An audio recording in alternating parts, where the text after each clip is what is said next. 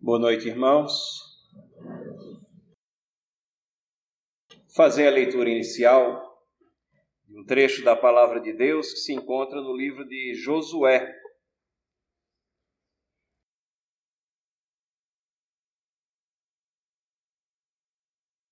Josué, capítulo 24.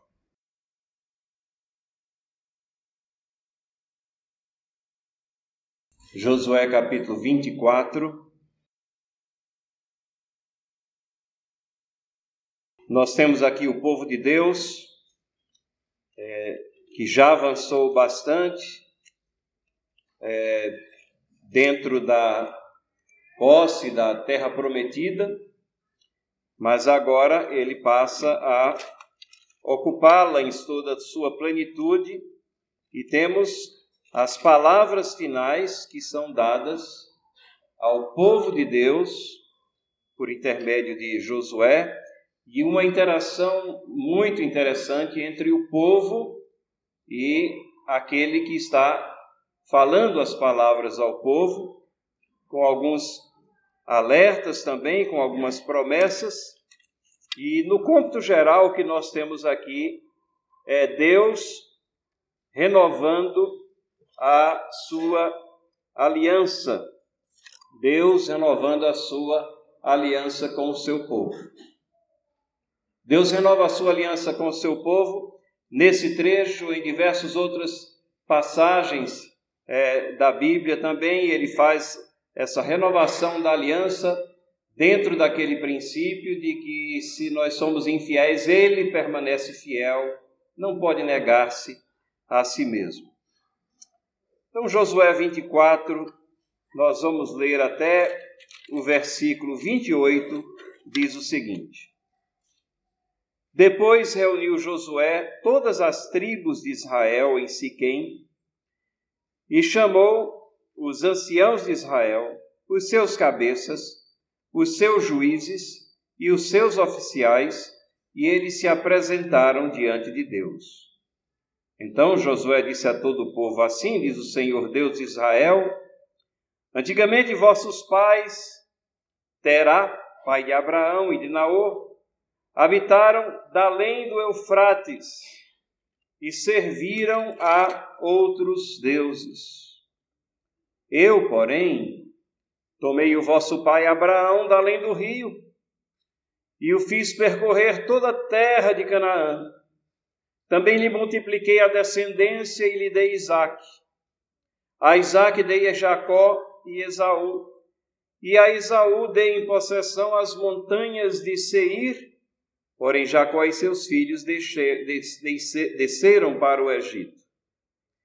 Então enviei Moisés e Arão e feri o Egito, com o que fiz no meio dele, e depois os tirei de lá.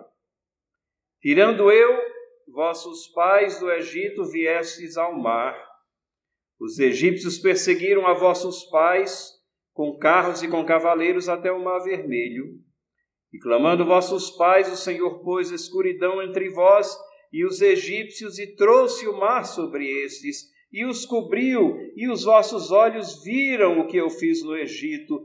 Então habitastes no deserto por muito tempo.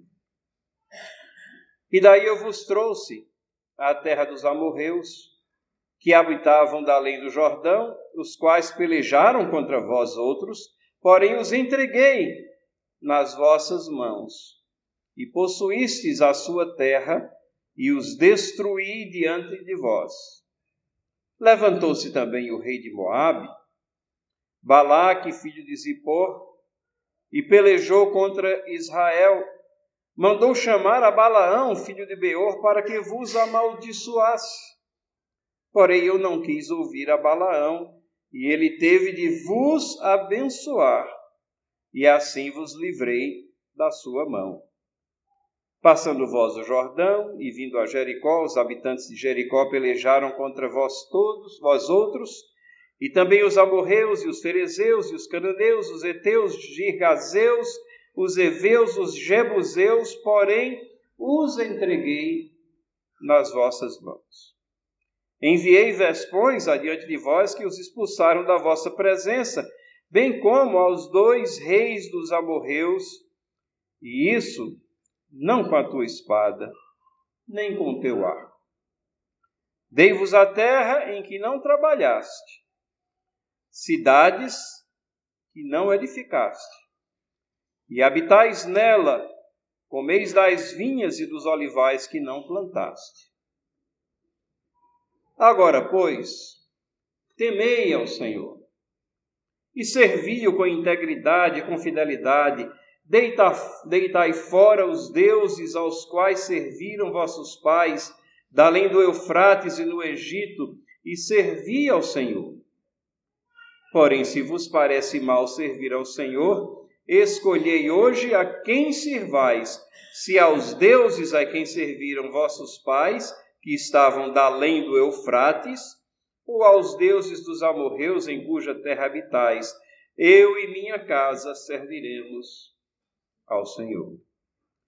Então respondeu o povo e disse: Longe de nós o abandonarmos o Senhor para servirmos a outros deuses, porque o Senhor é o nosso Deus, é Ele que nos fez subir a nós e a nossos pais da terra do Egito, da casa da servidão, quem fez esses grandes sinais aos nossos olhos e nos guardou por todo o caminho que andamos, e entre nós todos os povos pelo meio dos quais passamos.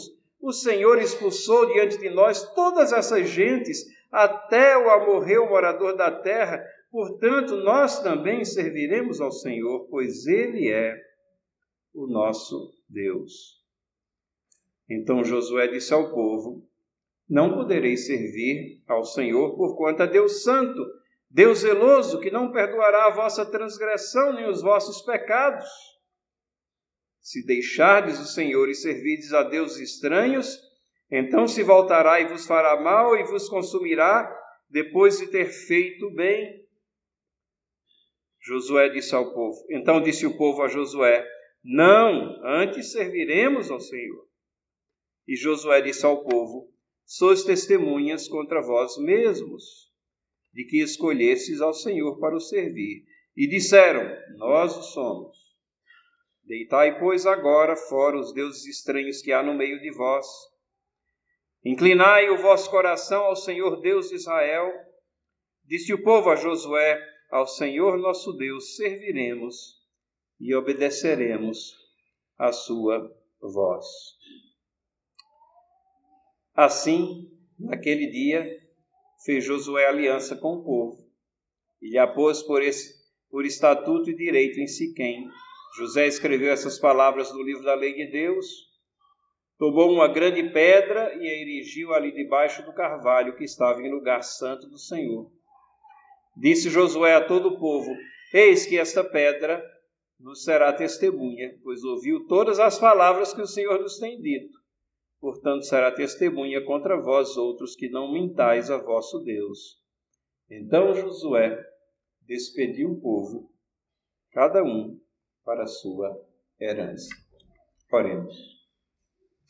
Ajuda-nos, Senhor, na compreensão do texto que acabamos de ler, que reflete não somente a história do povo de Israel, mas principalmente a forma como tu tens amorosamente cuidado do teu povo. Esse povo que havia sido resgatado da escravidão no Egito e que prefigurava a peregrinação que nós temos aqui na terra, onde fomos resgatados, Senhor, também da escravidão do pecado e nos encaminhamos a uma terra prometida, na qual só é possível entrar através do sacrifício remidor de Cristo Jesus, que tu concedesses àqueles que se constituíram no passado, se constituem no presente e se constituirão no futuro teu povo também, para que na glorificação rendamos glória eternamente ao teu nome e desfrutemos dessa tão grande salvação. Ensina-nos através desse texto, em nome de Jesus. Amém.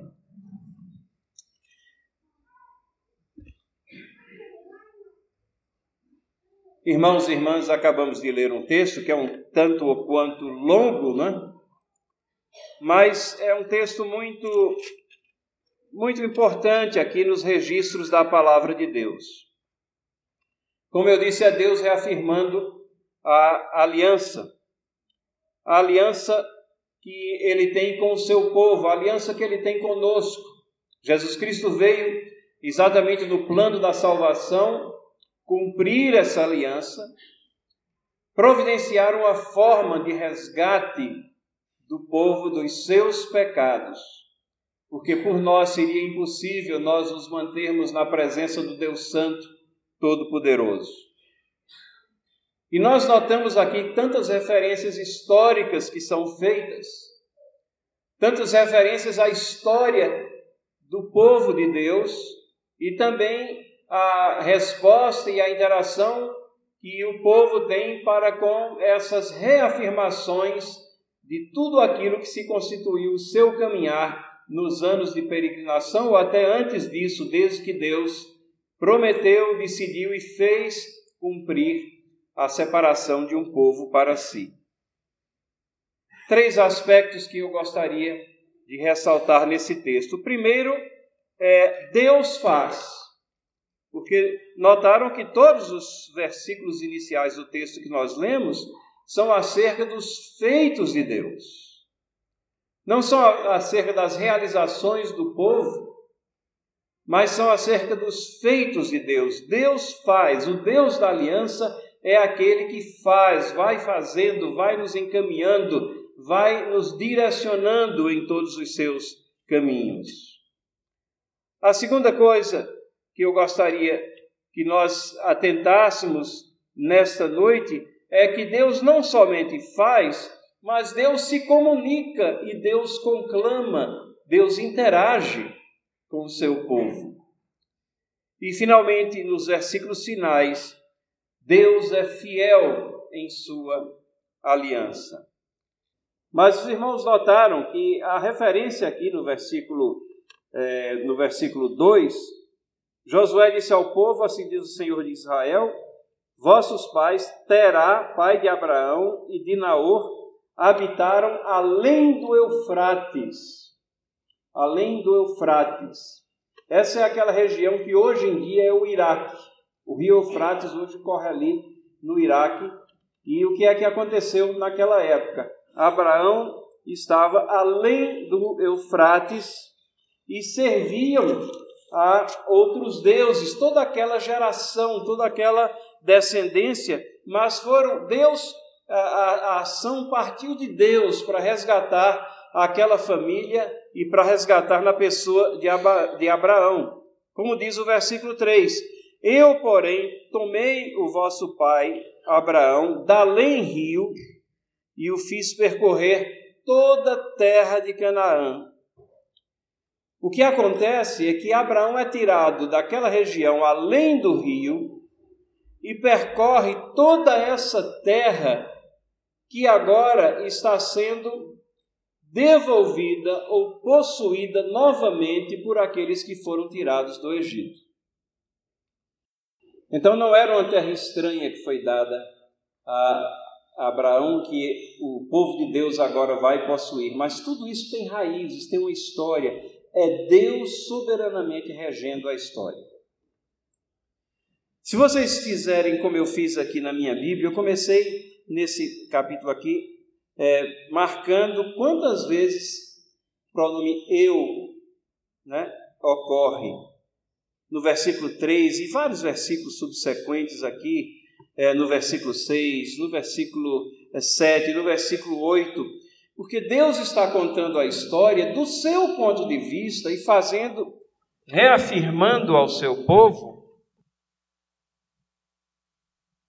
exatamente que ele é soberano. Que as coisas que aconteceram aqui na história, elas aconteceram porque Deus está na regência de todas as coisas. Tomou Abraão, fez com que ele percorresse a terra é, de Canaã, multiplicou a descendência e deu descendência a Abraão. Vocês lembram também que Abraão ele já era idoso. E o fato dele ter uma descendência também é mais uma comprovação da soberania de Deus. E em cada coisa que é revelada, que é registrada aqui, que é relembrada ao povo, está essa esse princípio aqui: Deus é soberano, Deus faz as coisas que nós não achamos que são possíveis, Deus não descuida do seu povo, Deus está guardando o seu povo. E nós deveríamos, olhando as nossas vidas também, ter essas convicções de que Deus está acompanhando a nossa vida, Ele está acompanhando a vida dessa igreja. O futuro nosso, o futuro dessa igreja está nas mãos de Deus. Como sempre esteve o futuro do, do povo de Deus nas suas mãos. E é, nesse resumo aqui, Josué relembra como Jacó e seus filhos desceram para o Egito como houve salvação da opressão e da extinção na pessoa de Jacó e de sua descendência. Eles foram levados até aquele lugar onde havia alimentos em suficiência, é, onde havia o, o José sido alçado a uma alta posição no governo, com condição de garantir a sobrevivência da sua família, dos seus descendentes de tal maneira que os hebreus ali se multiplicaram grandemente ali na terra do Egito. O povo de Deus não foi extinto. O plano de Satanás não prevalece. É o plano de Deus que prevalece. Mas, como diz o texto bíblico em outras uh, ocasião, veio um faraó que não conhecia a José, as coisas foram mudando, e aqueles que ali estavam como hóspedes do Egito viraram escravos, escravos aos caprichos de Faraó, ao ponto em que Deus ouve o clamor, Deus se apieda da situação do seu povo, e Deus começa então a um processo através de Moisés, isso aqui está no versículo 5, enviei Moisés, Arão e feri o Egito com o que fiz no meio dele, e depois os tirei de lá. Foi Deus que feriu o Egito, foi Deus que é, arrastou Moisés praticamente quase contra a vontade dele, lá para servir a ele e fazer as coisas que ele estava comandando Moisés, tentando escapar de todas as maneiras, mas Deus soberanamente tinha um plano e ele vem executando esse plano em todos os séculos, nos nossos dias também. Não nos esqueçamos disso. Josué não queria que o povo de Deus esquecesse isso, que Deus é soberano, que está acompanhando a vida do seu povo, e é por isso que ele faz esse resumo. E no versículo 6 ele fala da retirada do Egito e como houve uma vitória sobre os egípcios e eles pereceram quando o mar os cobriu aqueles que perseguiam o povo de Deus foram resgatados. A salvação, a salvação da opressão, a salvação das tentativas de extinção do povo de Deus. As portas do inferno não podem subsistir contra o avanço da igreja. É Deus que está é, no meio da igreja garantindo a sua, o seu avanço.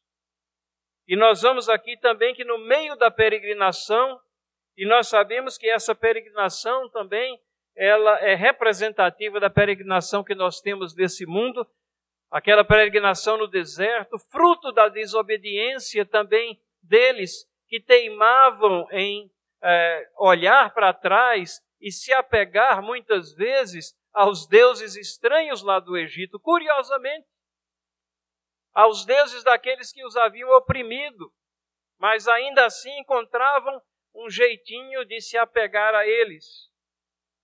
No versículo 7, nós temos aqui que nessa peregrinação de 40 anos, Deus esteve com o povo, clamando vossos pais o Senhor, pôs escuridão entre vós e os egípcios, e trouxe o mar sobre esse e os cobriu, e os vossos olhos viram o que eu fiz no Egito, então habitaste no deserto por muito tempo. Mas Deus estava ali acompanhando, suprindo as necessidades, suprindo o alimento, é, alumiando o caminho e fazendo com que eles estivessem ali protegidos.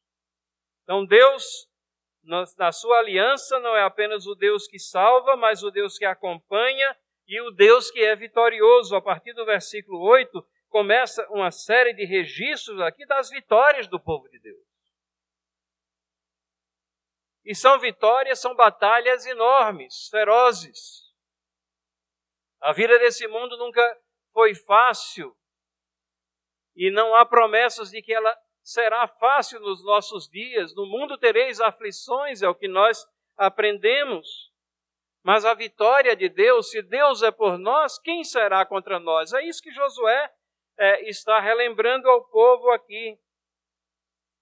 E falando aqui como porta-voz de Deus, veja, ele diz: Daí eu vos trouxe a terra dos amorreus, e depois levantou-se também o rei de Moac. Agora, quem trouxe Deus, ele diz: Eu vos trouxe a terra dos amorreus. Essas batalhas não estão fora do controle de Deus.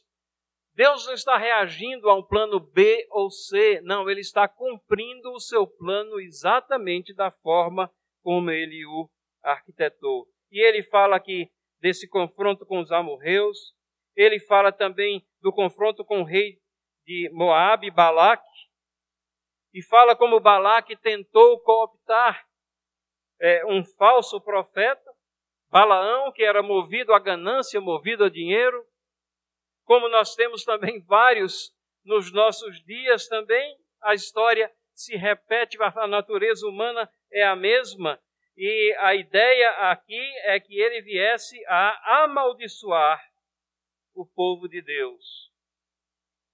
Versículo 10, no entanto, diz: Porém, eu não quis ouvir a Balaão, e ele teve que vos abençoar. Não são somente as vidas do povo de Deus que estão nas mãos de Deus, mas a vida de todos. A vida do rei, a vida dos súditos, dos servos, a vida dos governantes, a história como um todo, é Deus regendo a história. Eu não quis ouvir a Balaão, e ele teve de vos abençoar, e assim vos livrei da sua mão. Passando vós o Jordão, isso já é, se aproximando aqui da terra prometida, tiveram confronto com os habitantes de Jericó e com todos esses povos aqui que foram relacionados também, amorreus, ferezeus, cananeus, eteus, girgazeus, eveus, jebuseus, nomes estranhos para nós, mas certamente nomes que falavam muito fundo é, àqueles que estavam ouvindo essas palavras, porque eles haviam participado dessas batalhas, haviam testemunhado, haviam é, sofrido é, as agruras da batalha. Mas note o final do versículo 11: Porém, os entreguei nas vossas mãos. E ele adiciona a forma milagrosa. Envieis vespões diante de vós, que os expulsaram da vossa presença, bem como aos dois reis dos amorreus, e isso não com a tua espada, nem com o teu arco. Não é pelas nossas forças que nós conseguimos vitória nesse mundo tenebroso. A nossa luta é contra principados, potestades, contra as hostes das trevas, e somente Deus Todo-Poderoso é que pode nos encaminhar nesses é, percursos tenebrosos aqui desse, dessa existência. E é Ele que livra, e não é a nossa espada, não é o nosso arco. E no versículo 13 diz assim: Dei-vos a terra que não trabalhaste, cidades que não edificaste, habitais nela, comeis das vinhas dos olivais que não plantastes. O povo de Deus então não tinha nada de que se gloriar. Povo de Deus não poderia nem dizer, não, tudo isso aqui que nós estamos desfrutando é fruto do nosso trabalho, nem isso.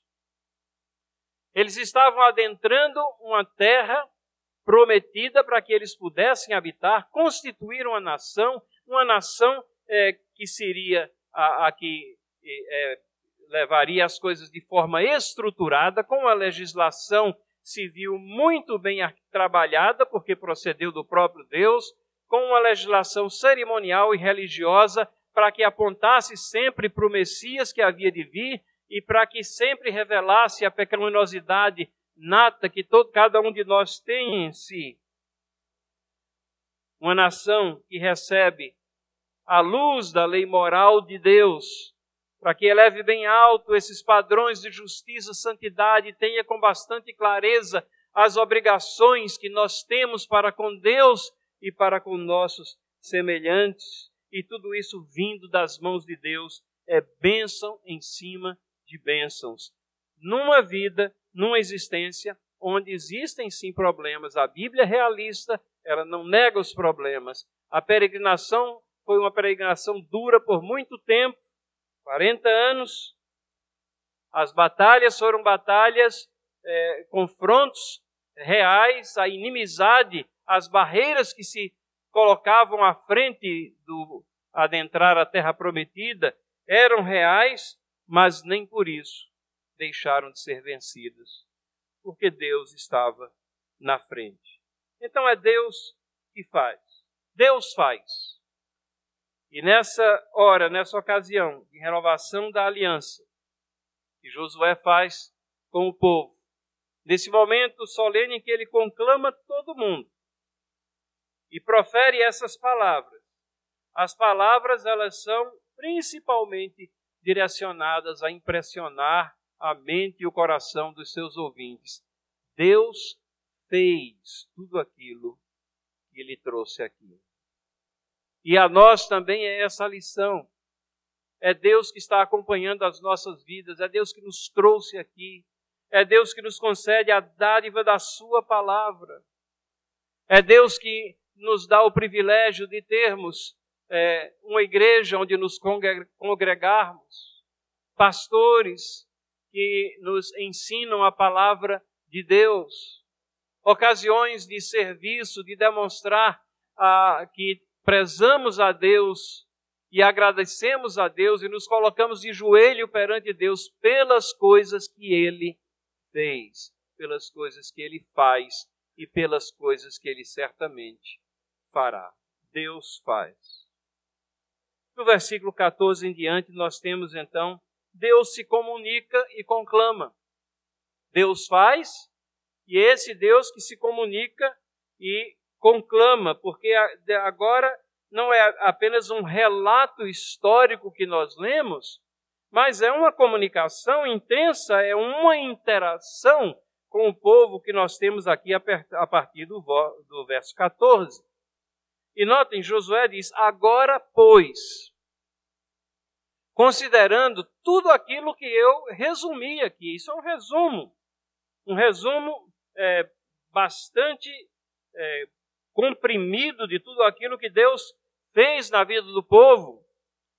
E ele diz: agora, pois, considerando tudo aquilo que Deus fez na vida de vocês, agora, pois, temei ao Senhor, servi-o com integridade e com fidelidade. Integridade e fidelidade. E essa é a comunicação de Deus que nós temos. Essa é a comunicação que norteia toda a palavra de Deus. Ela foi escrita para que nós tivéssemos nela os atos e feitos de Deus. Ela foi escrita para que nós fôssemos um povo bem habilitado.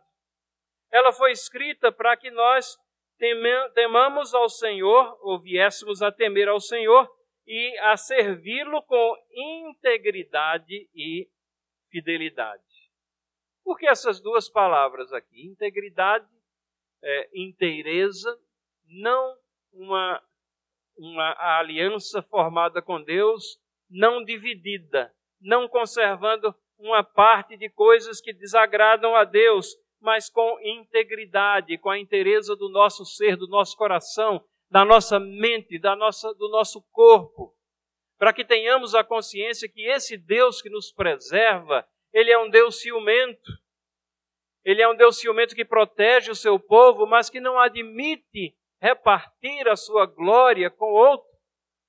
A glória pertence somente a Ele, então temos que servi-lo com integridade e fidelidade apontando para frente. Fidelidade significa sem deixar fenecer, a, a chama de devoção que há em nós, sem nos esquecermos das coisas que Deus fez por nós, renovando sempre o nosso conhecimento da Sua pessoa e de quem nós somos, o que temos que fazer para andarmos coesos como povo de Deus e andarmos sim em integridade e em fidelidade, não somente nos momentos onde somos relembrados, mas durante todos os dias da nossa vida. Esse deve ser o alvo, nosso alvo sempre. Mas o que se segue nesse versículo é uma triste realidade. Notem, Josué está falando ao povo de Deus. É como se o pastor aqui estivesse falando a essa igreja, povo de Deus. E ele diz assim: Deitai fora os deuses aos quais serviram vossos pais da além do Eufrates e no Egito, e servi ao Senhor. No meio do povo de Deus, mesmo Deus tendo feito todas essas coisas, mesmo Deus tendo livrado do cativeiro, da opressão lá no Egito, mesmo Deus tendo encaminhado todo esse povo para uma terra prometida, uma terra próspera, mesmo assim, haviam aqueles que guardavam alguns desses ídolos. E o que me impressiona também não são somente os ídolos do Egito, onde eles passaram 400 anos lá no Egito, né, e a cultura dele assimilou algumas coisas, algumas práticas que certamente desagradavam a Deus, e não são somente ídolos feitos por mãos humanas, mas ídolos do coração. Mas Josué diz aqui: ídolos é, aos quais serviram vossos pais, da além do Eufrates. Remonta isso lá a Terá, pai de Naor e de Abraão. Vejam, renitentemente a idolatria está presente no meio do povo de Deus. E dura séculos, dura gerações. E a palavra de Deus nunca cessa de nos avisar como isso é uma abominação a Deus. E como isso desagrada a Deus, e como isso não condiz com essa vida de integridade e fidelidade. Ah, irmãos, e temos tantos ídolos nas nossas vidas. Se fizermos uma avaliação e formos honestos, coisas que nós não estamos dispostos a abrir mão e queremos é, ter a devoção a Deus e queremos que Deus seja o nosso Deus e queremos estar aqui é, na presença de Deus e cultuar a Deus e louvar a Deus, mas existem certas partes da nossa vida que nós não queremos que Deus mexa ali. Deixa o pecado estar tão confortável lá dentro. A palavra que vem de Deus é: agora, pois, temei ao Senhor e servi-o com integridade, com fidelidade e deitai fora os deuses aos quais serviram vossos pais além do Eufrates e no Egito. E ele coloca essa coisa muito claramente para o povo, que é essa mesma visão que nós temos e essa mesma situação que nós confrontamos. Se vocês acham que não é bem assim, é, se vocês acham que é uma coisa ruim servir a Deus, se você está enfadado com as coisas de Deus, você escolhe a quem serve. Mas não se engane a si mesmo. Escolhei a quem servais, se aos deuses a quem serviram vossos pais, que estavam da além de Eufrates, ou aos deuses dos amorreus em cuja terra habitais.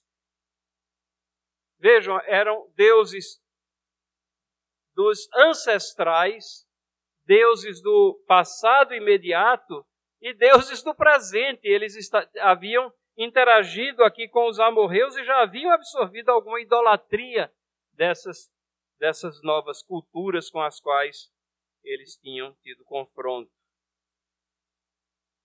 Josué diz: Eu e a minha casa serviremos ao Senhor.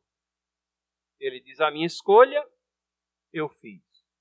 Ah, mas essa Deus não é soberano, então o homem não tem escolha. Deus é tão soberano que trabalha através das nossas escolhas. ele não tira a responsabilidade de nós termos que escolher os nossos caminhos. Mas nada disso escapa da sua soberana regência. Não vamos tentar é, diminuir a soberania de Deus, porque a gente não consegue entender esse mistério. Vamos admitir que é um mistério, mas a palavra de Deus nos diz que é Ele que opera em nós tanto o querer como o efetuar. Isso é soberania de Deus em toda a sua extensão. Deus não abre mão da sua regência, Deus não abre mão da sua soberania. Deus está mostrando aqui ao povo que ele foi soberano em todos os passos que o povo trilhou desde que Abraão foi chamado, e na realidade, desde em toda a história da humanidade, mas aqui, nesse segmento da história, mas a responsabilidade ele coloca para nós. E nós temos que confrontar essas decisões que são cruciais e fazem a diferença entre a vida eterna e a morte eterna. Eu e a minha casa serviremos ao Senhor. E o interessante é que há então uma, é, se há aqui essas exortações que são dadas por, por Josué, temei e serviu, escolha um caminho. São duas exortações. Temei a Deus, serviu. Escolha um caminho. E há uma resposta do povo a partir do versículo 16. Então respondeu o povo e disse: Longe de nós abandonarmos o Senhor para servirmos outros deuses. Eu não creio que o povo, e nós não sabemos como é que isso se deu, deve ter sido a liderança que falou, ou talvez é, uma voz aqui, outra ali, e terminou é, esse consenso aqui sendo colocado ali de uma maneira ou de outra, que diz que o povo falou. Então, essa frase, ou esse pensamento, ou esse princípio, de que não é, queriam abandonar a Deus para servirem a outros deuses, foi, isso foi colocado com clareza. E na sequência, o povo fundamenta porque eles não vão servir a outros deuses. E o interessante é que se Josué fez um resumo do que Deus fez, o povo aqui, ou o porta-voz do povo, fez um resumo do resumo, dos versículos aqui é, 17 a 18. Porque o Senhor é o nosso Deus. É Ele que nos fez subir a nós e a nossos pais da terra do Egito, da casa da servidão, quem fez esses grandes sinais aos nossos olhos e nos guardou por todo o caminho que andamos e entre todos os povos pelo meio dos quais passamos. O Senhor expulsou diante de nós todas essas gentes, até o amorreu, o morador da terra. Portanto, nós também serviremos ao Senhor, pois Ele é o nosso Deus. Palavras aqui ditas revelam uma profunda compreensão do que havia sido dito anteriormente. Eles compreenderam, não há nessas palavras aqui nenhuma autoglorificação ou nenhuma expressão de que, não, nós aqui é, ganhamos as batalhas, nós aqui conseguimos sobreviver esses anos todos no deserto.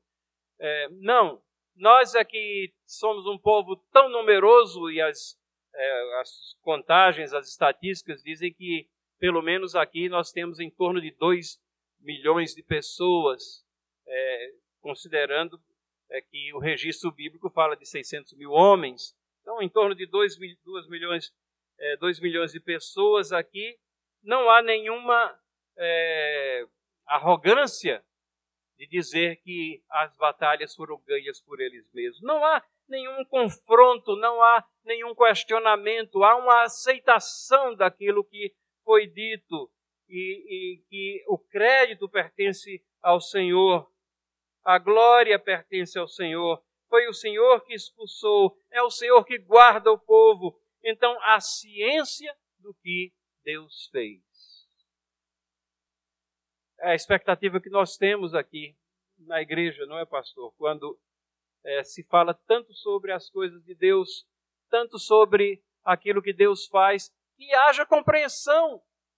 Compreensão dos irmãos, das irmãs, de todos, que realmente a palavra de Deus é veraz, as promessas de Deus são verdadeiras. elas se cumpriram no passado, elas estão presentes na sua vida e elas são firmes para o futuro também.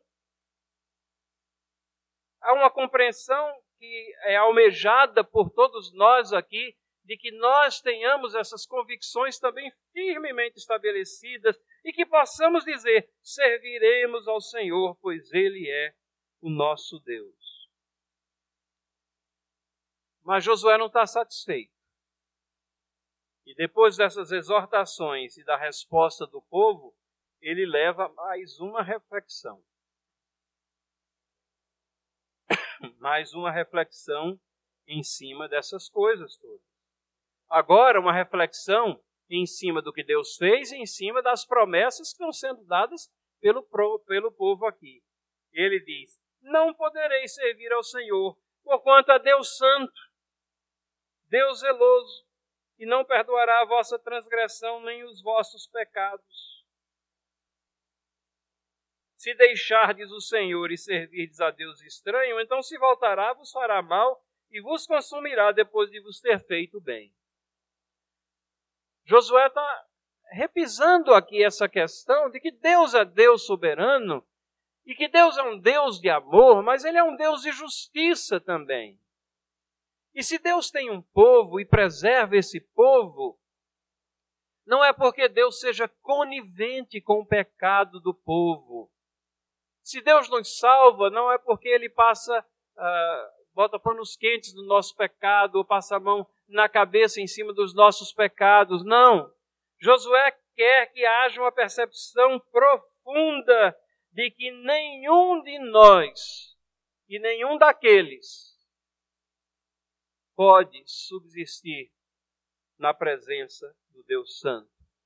Nós temos a necessidade de um redentor, de um mediador, de um advogado, de um intercessor, que pela graça, misericórdia e no plano inescrutável de Deus se faz presente na pessoa de Cristo Jesus. Essa é a história do povo de Deus aqui.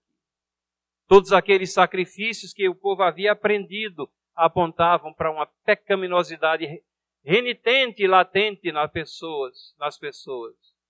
Apontavam para a necessidade de um sacrifício maior, perfeito, que eliminaria todos esses sacrifícios anteriores e que faria com que nós hoje estivéssemos presentes aqui sem essa necessidade de estarmos fazendo e cumprindo aquela lei cerimonial e fazendo sacrifícios daquela maneira como era feito, porque o sacrifício maior já foi feito na pessoa de Cristo. Ele já morreu na cruz. Ele já pagou os nossos pecados. E é só por isso que nós podemos entrar com ousadia na presença de Deus escudados na justiça de Cristo.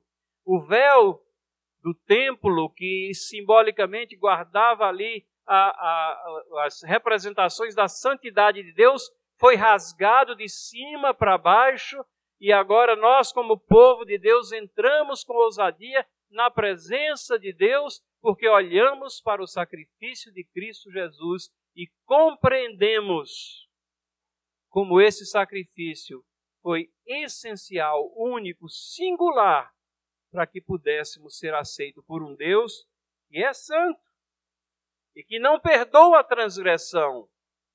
Ele perdoa em função dos méritos de Jesus, mas ele não pode ser conivente com o pecado.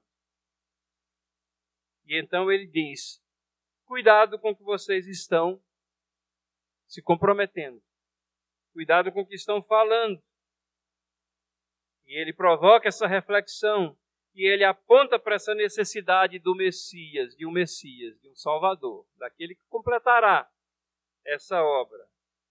E o povo responde no versículo 21 com uma reafirmação. Então disse o povo a Josué: Não, antes serviremos ao Senhor. E Josué volta com uma confirmação Josué disse ao povo: Sois testemunhas contra vós mesmos de que escolhestes ao Senhor para o servir. E disseram: Nós somos. Então nós vemos aqui firmeza, convicção, como nós deveríamos também tomar esses passos com firmeza, com convicção. Hoje pela manhã nós tivemos a gloriosa experiência como conselho da igreja de examinar pessoas que estão prestes a serem recebidas como membros na igreja, como é bom observarmos pessoas que estão se achegando ao nosso meio que têm essa firmeza, essa convicção da sua fé. Não, nós vamos servir ao Senhor. Nós sabemos que não somos perfeitos, mas vamos procurar servir ao Senhor. E vamos é, abandonar as coisas que desagradam a Deus. E é isso que Josué diz no versículo 23. Deitai, pois, agora fora os deuses estranhos que há no meio de vós, inclinai o vosso coração ao Senhor de Israel. E mais uma vez agora o povo fala. E disse o povo a Josué: Ao Senhor nosso Deus serviremos e obedeceremos a sua voz. Ah, irmãos e irmãs, como seria bom e como é bom quando podemos dizer essas mesmas palavras. Ao Senhor nosso Deus serviremos e obedeceremos a sua voz respostas que emanam do coração, da nossa profunda convicção, e não apenas respostas vazias. Nós não temos nada que seja politicamente correto dentro da igreja, nós queremos estar firmados dentro da verdade. Né? E a verdade é essa que está sendo exposta ao povo de Deus aqui e que está sendo falada a cada um de nós nesta noite. Isso nos leva até os versículos finais 25 a 28, que mostra que Deus é fiel na sua aliança. O Deus que faz, o Deus que se comunica e conclama, é o Deus fiel em sua aliança. E ele renova a aliança. E é interessante que nós vemos aqui nesses é, quatro versos que houve uma formalização houve a, a ereção de um memorial, houve deveres que foram relembrados aqui e depois uma despedida para as bênçãos que fluem das mãos de Deus. Formalização, naquele dia fez Josué aliança com o povo. E lhe apôs por estatuto e direito em Siquém. Josué escreveu essas palavras no livro da lei de Deus, tomou uma grande pedra e a erigiu ali debaixo do carvalho que estava em lugar santo do Senhor. Então ele formalizou, escrevendo, ele ergueu um memorial, essa grande pedra, pôs ali debaixo de um carvalho, para que todos que por ali passassem, para que todos que estavam ali testemunhando essas coisas se lembrassem do que havia sido é, é, prometido a Deus e do que haviam ouvido da parte de Deus. E aí ele relembra os deveres aqui é, no versículo 27. Disse Josué a todo o povo: Eis que essa pedra nos será, por nos será testemunha pois ouviu todas as palavras que o Senhor nos tem dito. Portanto, será testemunho contra vós outros, para que não mintais a vosso Deus. Obviamente, ele usa uma figura de linguagem, a pedra não ouve, mas o fato daquele monumento, daquela uh, formalização e daquele, daquele memorial estar ali, ele servia de lembrete para que se lembrassem dos seus deveres para com Deus e para que servisse de testemunha com relação a esse pacto que é aqui renovado. E aí, no versículo 28, diz: Então Josué despediu o povo, cada um para a sua herança. Josué despede o povo para a sua herança. Vão, vão em paz, se apropriem das bênçãos de Deus que têm sido derramadas por suas vidas. Essa é a herança que Deus lhes dá aqui e que não é nada comparada com a herança eterna que nós temos e principalmente com a reconciliação feita por intermédio do sacrifício de Cristo Jesus, pela reconciliação que nós temos com Deus Todo-Poderoso, soberano, santo do universo. Os versículos finais aqui eles registram historicamente o que aconteceu. A morte de Josué, no versículo 29, faleceu com a idade de 110 anos. Sepultaram num pedaço de terra que era a herança dele. O testemunho que ele deixou no versículo 31 serviu, pois, Israel ao Senhor todos os dias de Josué e todos os dias dos anciãos que ainda sobreviveram por muito tempo depois de Josué. E esse, essa afirmação aqui é muito importante, que sabiam todas as obras feitas pelo Senhor a Israel. Essa afirmação tem um significado muito importante. Porque Josué está falando aqui a uma geração que não viveu aquela saída da escravidão do Egito, porque aquela geração pereceu durante a peregrinação. Josué fala aqui a uma segunda geração. É a tocha das verdades de Deus sendo carregadas de geração em geração. E essa nova geração, há o registro aqui na palavra de Deus de que eles sabiam todas as obras feitas pelo Senhor a Israel. Como é que eles sabiam? Porque os pais foram fiéis em relatar todas as coisas que haviam atravessado, todas as bênçãos que haviam recebido de Deus. Porque uma geração leva a outra essa tocha das verdades de Deus, porque uma geração tem levado a outra a tocha do Evangelho as boas novas de salvação. Nós somos frutos aqui também de que essas verdades têm sido transmitidas com fidelidade por séculos até nos alcançar aqui e que nós possamos também ser veículos de transmissão dessas verdades para que outras gerações à nossa frente também saibam todas as obras feitas pelo Senhor ao seu povo. E os últimos dois versículos registram o que foi feito aos ossos de José e a como foram enterrados e as outras pessoas que faleceram.